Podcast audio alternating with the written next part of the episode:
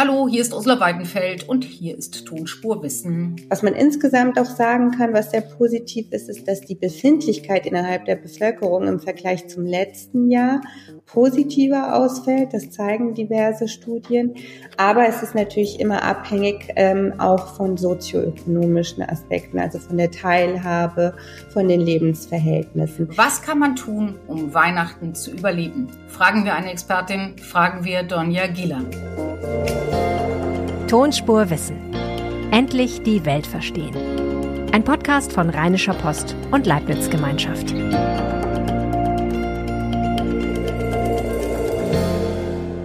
Herzlich willkommen zu Tonspur Wissen. Endlich verstehen, wie wir leben, was wir selbst tun können, um besser mit dem Leben fertig zu werden mit wissenschaftlichen Fakten und fundierten Meinungen. Darum geht es hier bei Tonspur Wissen. Sie finden den Podcast in jeder Podcast-App und bei Spotify. Folgen Sie uns, damit Sie keine Folge verpassen müssen und geben Sie uns fünf Sterne, um ihn weiterzuempfehlen. Dankeschön.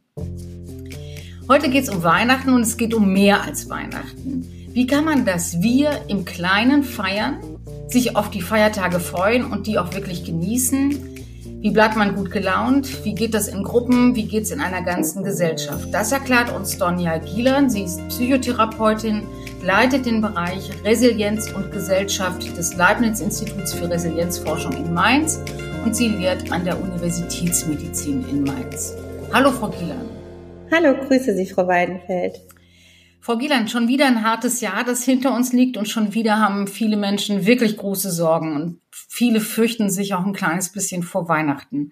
Was kann man denn aus der Perspektive einer Resilienzforscherin raten? Was soll man tun, um Weihnachten gut zu überstehen? Also ich glaube, dass nach den diversen Krisen, die wir jetzt in den letzten zweieinhalb Jahren erlebt haben, äh, schon sehr viel versierter im Umgang mit Stress und Krisensituationen sind und ähm, man weiß eben auch aus der Forschung, dass wenn mehrere Krisen, die so eine mittlere Ausprägung haben, wenn die erfahren werden, dann führt es nicht unbedingt dazu, dass man geschwächt wird, sondern eher, dass man mit Folgekrisen besser umgehen kann. Das bedeutet, dass weite Teile der Bevölkerung jetzt äh, schon ja, sich sehr stark und intensiv mit Stressbewältigung in den letzten Monaten auseinandergesetzt haben und sicherlich ganz viele individuelle Strategien herausgefunden haben. Was man insgesamt auch sagen kann, was sehr positiv ist, ist, dass die Befindlichkeit innerhalb der Bevölkerung im Vergleich zum letzten Jahr positiver ausfällt. Das zeigen diverse Studien.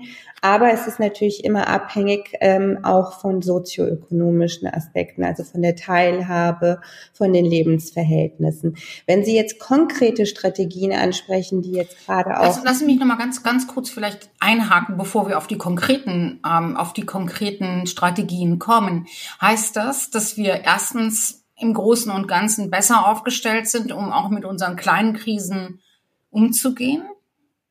Ja, wenn wir insbesondere achtsam dafür sind, was wir bisher sozusagen entwickelt haben an Kompetenzen und das immer wieder versuchen zu reflektieren, dann können wir das sehr gut in neuen Situationen auch einsetzen und ähm, die Bevölkerung hat sich mit ihren Stressbewältigungskompetenzen in den letzten Monaten auseinandergesetzt, sodass da ein Bewusstsein dafür da ist, äh, welche Ressourcen man benötigt ähm, und auf der anderen Seite vielleicht welche Grenzen man hat und wo man ähm, Ressourcen aufbauen muss.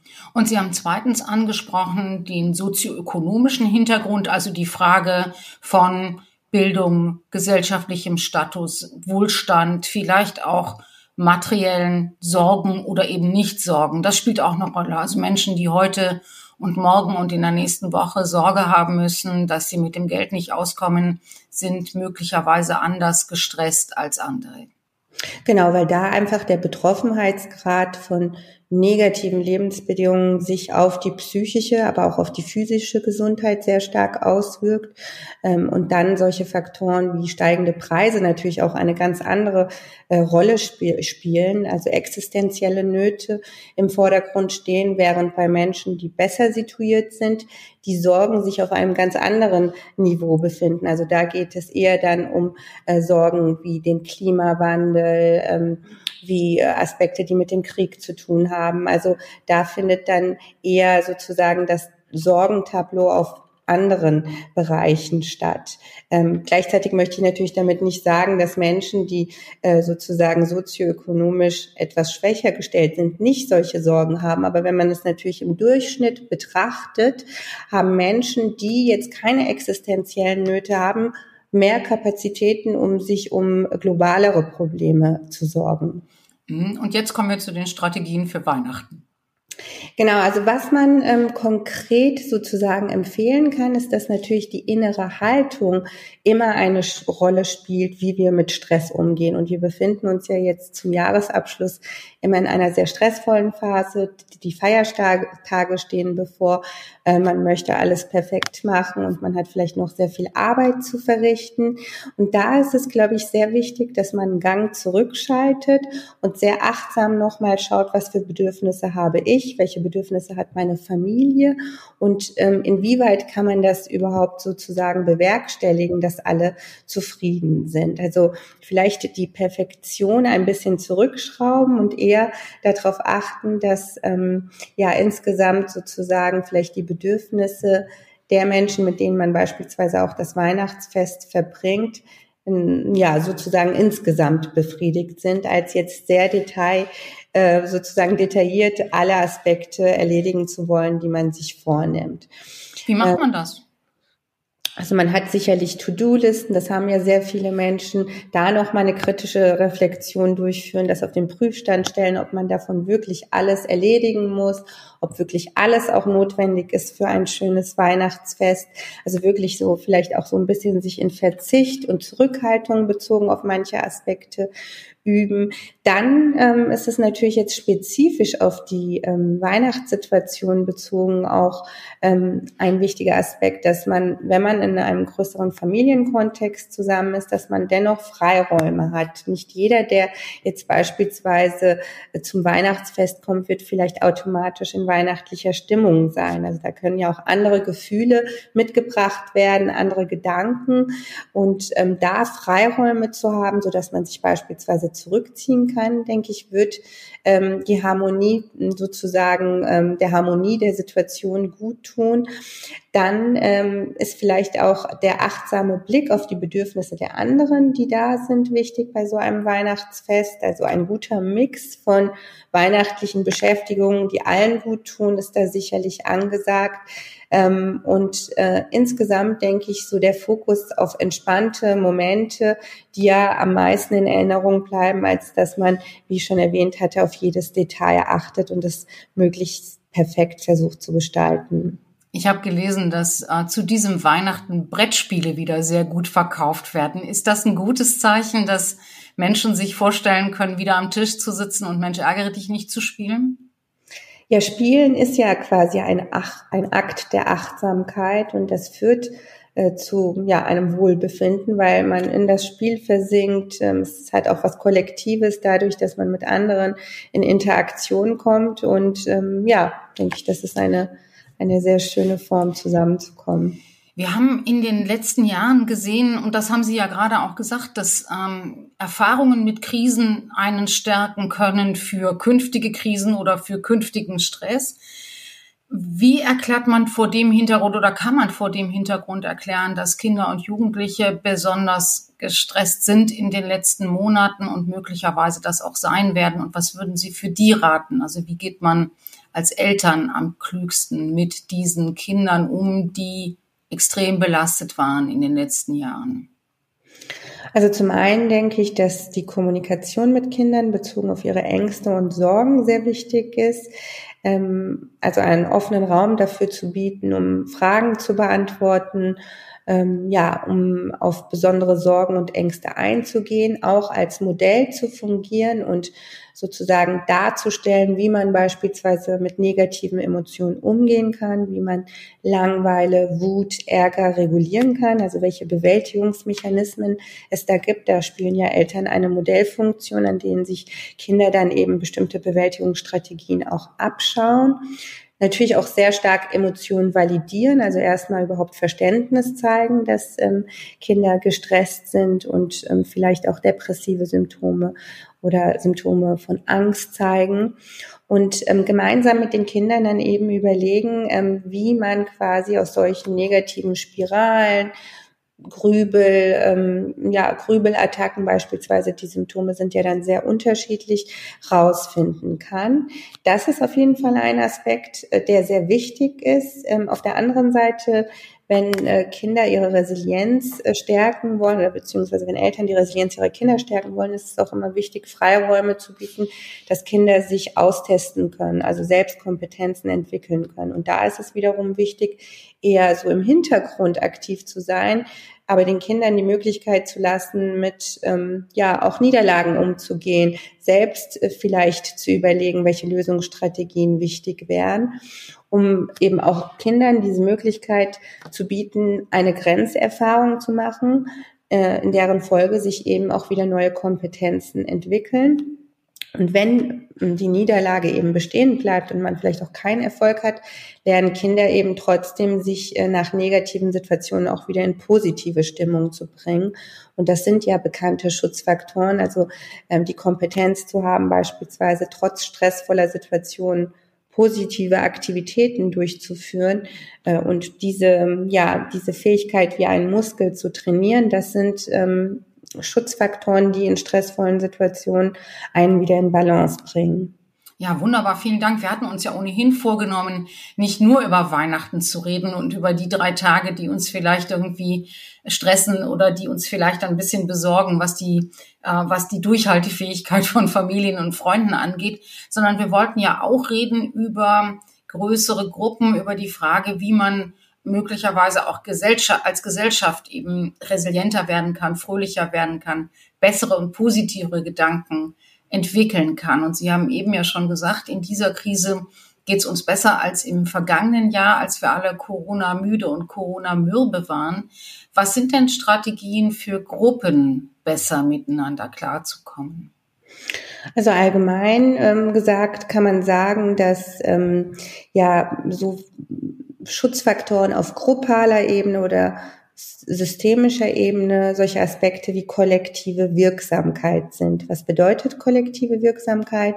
So, das sind sozusagen resiliente Aktionen auf Gruppenebene oder auf systemischer Ebene, wo äh, Menschen sich zusammentun, die beispielsweise ähm, ja eine gemeinsame soziale Identität haben, also eine Bewegung darstellen, Studierende oder eine Berufsgruppe darstellen oder ein bestimmtes größeres Interesse miteinander teilen oder auch ähnliche Werte und dann zusammen für bestimmte ja, Ziele eintreten. Und das haben wir ja auch ganz klar in der Pandemie gesehen. Also da sind ja große Bevölkerungsgruppen zum Schutz von Risikofaktoren zusammengetreten und haben gemeinsam sozusagen an einem Strang gezogen. Und diese ähm, soziale Identität, die sich dadurch sozusagen auch verfestigt hat, also beispielsweise wir gegen das Virus oder jetzt sieht man auch Proteste ähm, und Revolutionen weltweit bedingt durch ähm, sozusagen Kriege und diktatorische Regime, das sind alles sozusagen resiliente